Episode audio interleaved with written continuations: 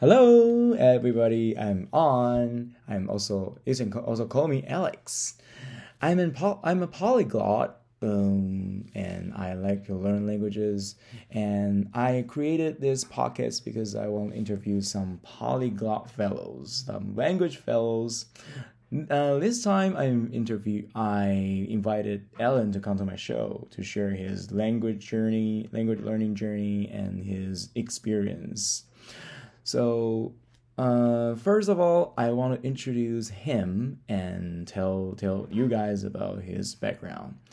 Alan is a scientist, educator, and a language enthusiast with an English international background. He was born and raised in Hong Kong when he was still a British territory. His native language is Cantonese in Hong Kong. In Hong Kong, he started learning uh, English at a young age and had English as his language of instruction in secondary school. He has studied and worked in multiple countries. He obtained his bachelor degree in physics with high honors at UC Santa, Santa Barbara in the United States. He subsequently obtained his master degree at Leiden University in Netherlands and his PhD at Lund University in Sweden. Yeah, am I pronouncing it right? He conducted he conducted scientific scientific research in Germany and Italy. He speaks German, Dutch, and Swedish to some degree. Alan recently worked as a teacher in the British ter territory of Gibraltar, which is located next to Spain. He is making an attempt to learn Spanish and French now. He enjoys traveling around the world and regards Taiwan as his second home. Welcome, Ellen. Nice to it's nice having you here. I'm very pleased to be here, Alex. Thank you for your invitation um, to your podcast. Hello, everybody. Hello, audience. Hi, Ellen. Okay, so without further ado, I wanna ask you some, uh, the first question. Um, uh, as in the last episode, we talked about some Chinese issues.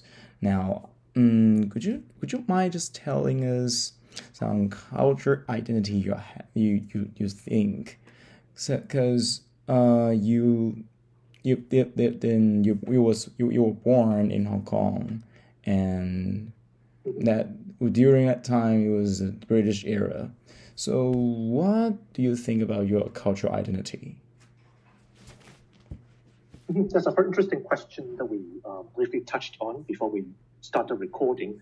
So, yes, uh, I was born in Hong Kong and I have um, Cantonese as my native language, my first language.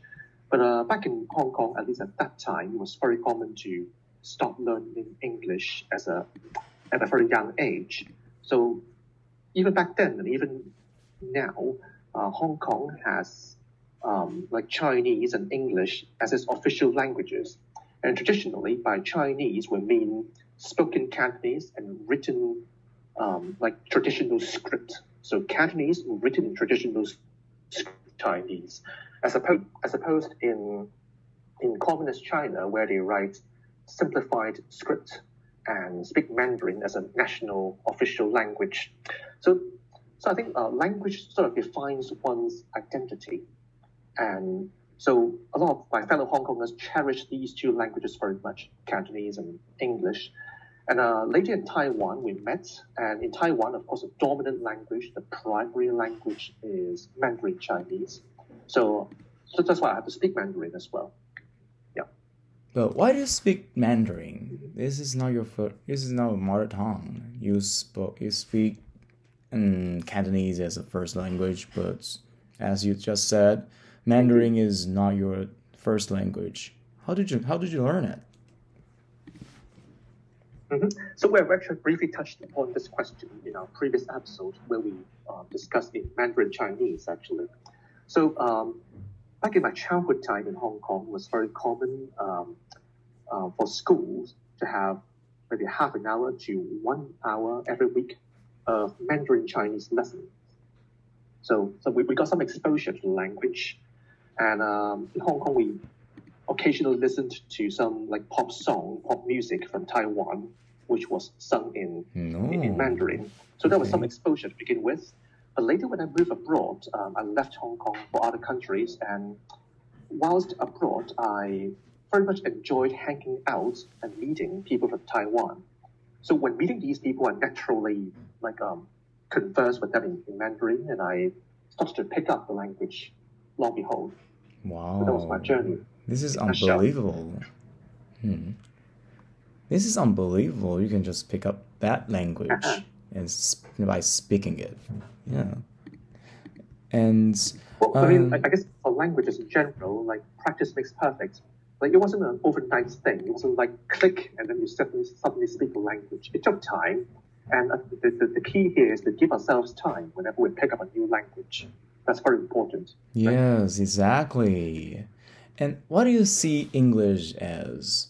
You see it as a communication tool or just a language with um, you can get benefits from? How do you, how do you see English? Of course, um, from a very prac like pragmatic, practical point of view, I mean, English is nowadays the international language, the global language. You can get by in English in many countries where even English is not native language. So that's the practical side of it. It opens many doors for you. Um, it helps you develop your career, an professional career in many ways. Mhm, But um, I, I think, like to, to a Hong Konger, to, to one who was born and raised in Hong Kong, well, English should mean more than just a practical everyday language. It should be part of one's cultural identity. mhm, So from a very early stage, Hong Kong has always had English as a as an official language. mhm, Hong Kong was founded as a city in uh, 1841 uh, by the British Empire.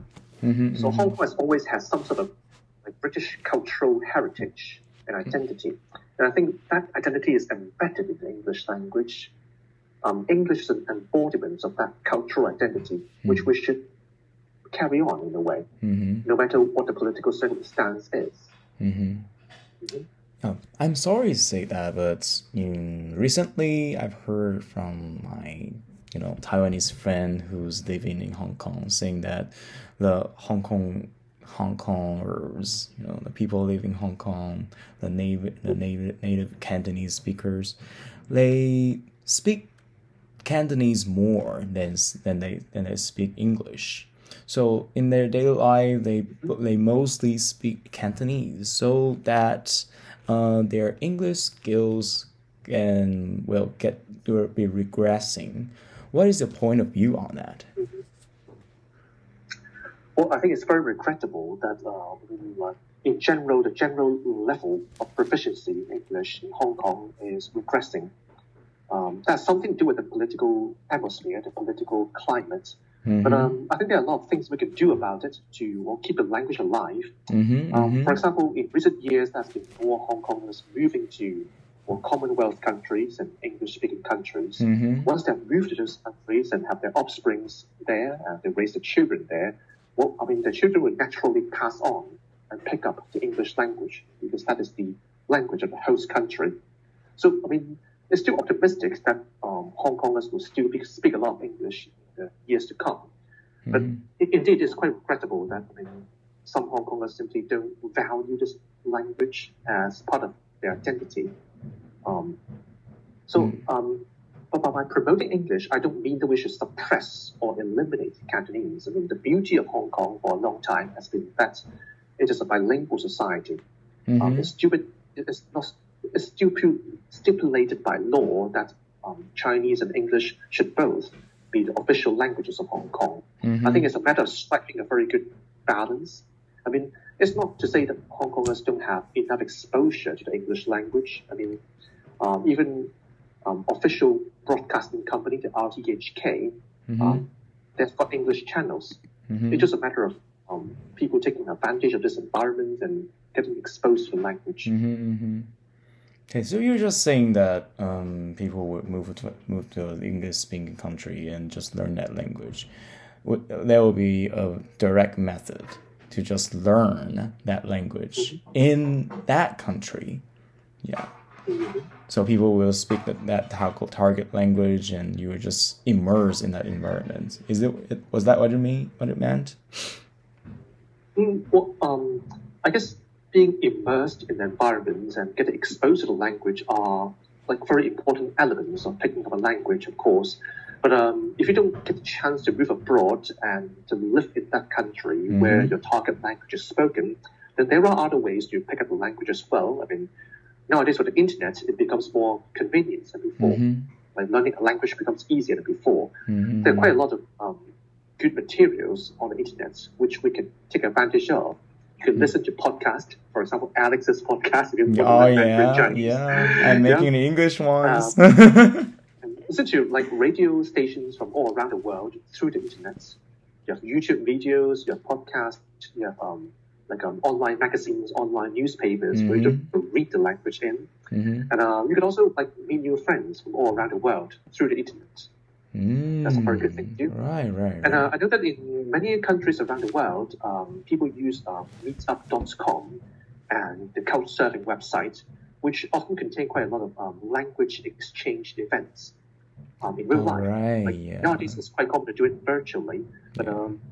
A, few years ago, it was quite common to well, just meet up at a cafe or at a pub, in a Mm. bar, and just or meet strangers, meet new friends, and Mhm. practice different languages. Mhm. These events oftentimes attract a lot of people from all around the world because Mhm. every countries have expats from other countries. Mhm, So mhm. indeed, like back in the time when I was in Taiwan, I actually went to those language exchange events with you, Alex, quite for quite many times, and we had a good time there. Yeah, I mean, I miss I I, had, I miss those awesome memories. Yeah, good old memories. Yeah. And uh, We should do it again sometime.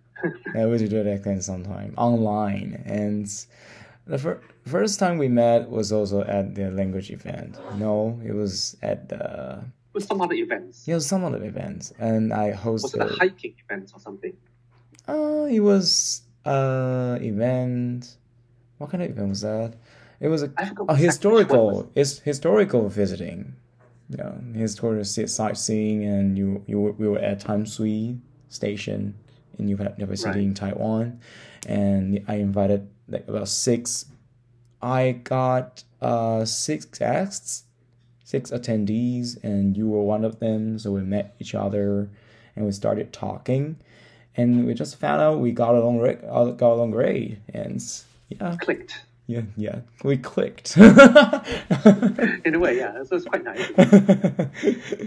yeah, yeah, yeah. That was that. I couldn't imagine that. Yeah, this meeting, and you, you were basically my first Hong Konger friend. Mm, Really. Yeah, I think. So no, that was a pretty interesting experience for me because at that time it was um, I was quite new to Taiwan and I Mm, essentially got no friends in Taiwan, and like uh, meeting you was a like very delightful experience, and through you I met other friends from Taiwan as well, other local Mhm. friends. oh, So that, that was a very nice experience, and I'm very Mm, grateful. Right, right. Yeah, that was great. And met, we've been knowing each other for Oh, seven years, years. Or, no, like uh, three or four years. Quite, quite, Around quite a time, yeah. time. Yeah. quite a long time. Mhm. And during this time, where have you been? Do you want to tell everybody about it? Mhm. So, um, as you have introduced in the um, introduction to the podcast, I mean, I have been in the British territory of Gibraltar, which is physically located in uh, on the south coast of Spain, Mm-hmm. facing the Mediterranean Sea. Mm-hmm. Um, indeed, it was actually um, it is actually at the western entrance to the Mhm. Mediterranean Sea.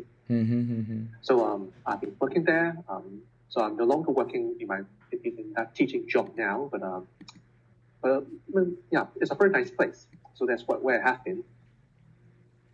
All right, and um, I want to ask about your studies when you were in, in university and you were in when you were getting your master's degree.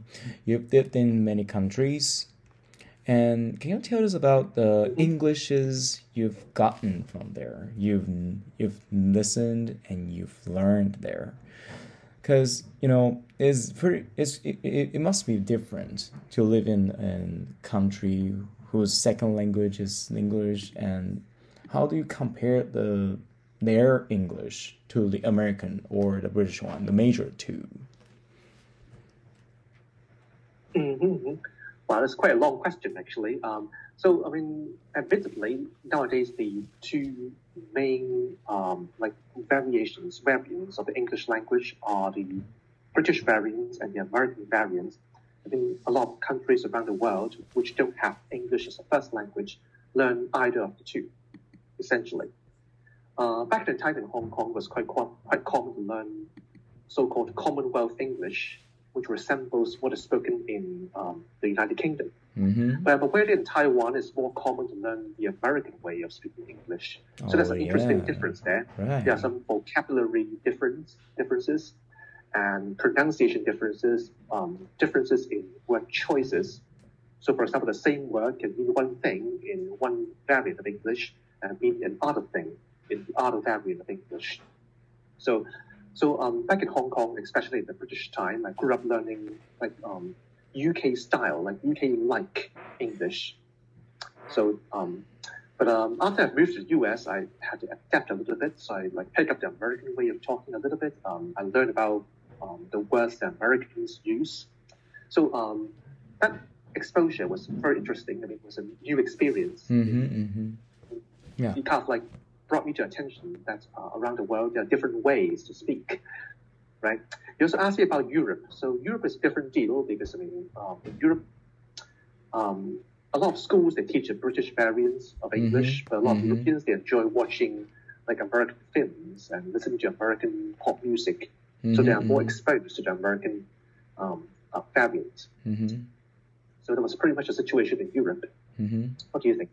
But isn't their English will be influenced by their first language? For example, the Netherlander, Netherlanders, the Dutch, they speak uh, Dutch as the first language, and will it if affect the English to, some degree? What do you think? Well, I think this phenomenon applies to virtually all languages um, and, and all countries around the world. So if you're picking up a second language, a third language, or just a foreign language in general, I mean, your target language is inevitably um, influenced by your native language. You may have a non-native accent or um, a non-native grammar. That's quite natural. There's Right, right, nothing right. judgmental about it. I mean, it just Mm. happens. Yeah. But about to say, like you, you brought the example of the Netherlands, of the Dutch. I would say in general, the Dutch people they speak English quite well. Yes, That's pretty amazing. Mm-hmm. And what do you think when you're there? Do you just think, "Oh, these are American English, and they're just exactly as I like that," and pretty similar to the American one, and they it's flaw- flawless, flawlessly What- yeah. Yeah, I didn't consciously think about or whether the Dutch they speak British English or American English. It was just English. so um, it was a very practical language to use in everyday life. I mean, Yeah, yeah. well, in, okay. in fact, a lot of foreigners in the Netherlands they actually choose not to learn Dutch at all. Because in the Netherlands, the people there speak English so well that um, for the practical purposes, for all intended purposes, it's actually possible to get by and live pretty comfortably Okay. just Yeah. speaking English without learning Dutch. But, Mhm, um, but I took a very different attitude because I thought, I mean, I got the opportunity to live in the Netherlands for an extended period of time. mhm.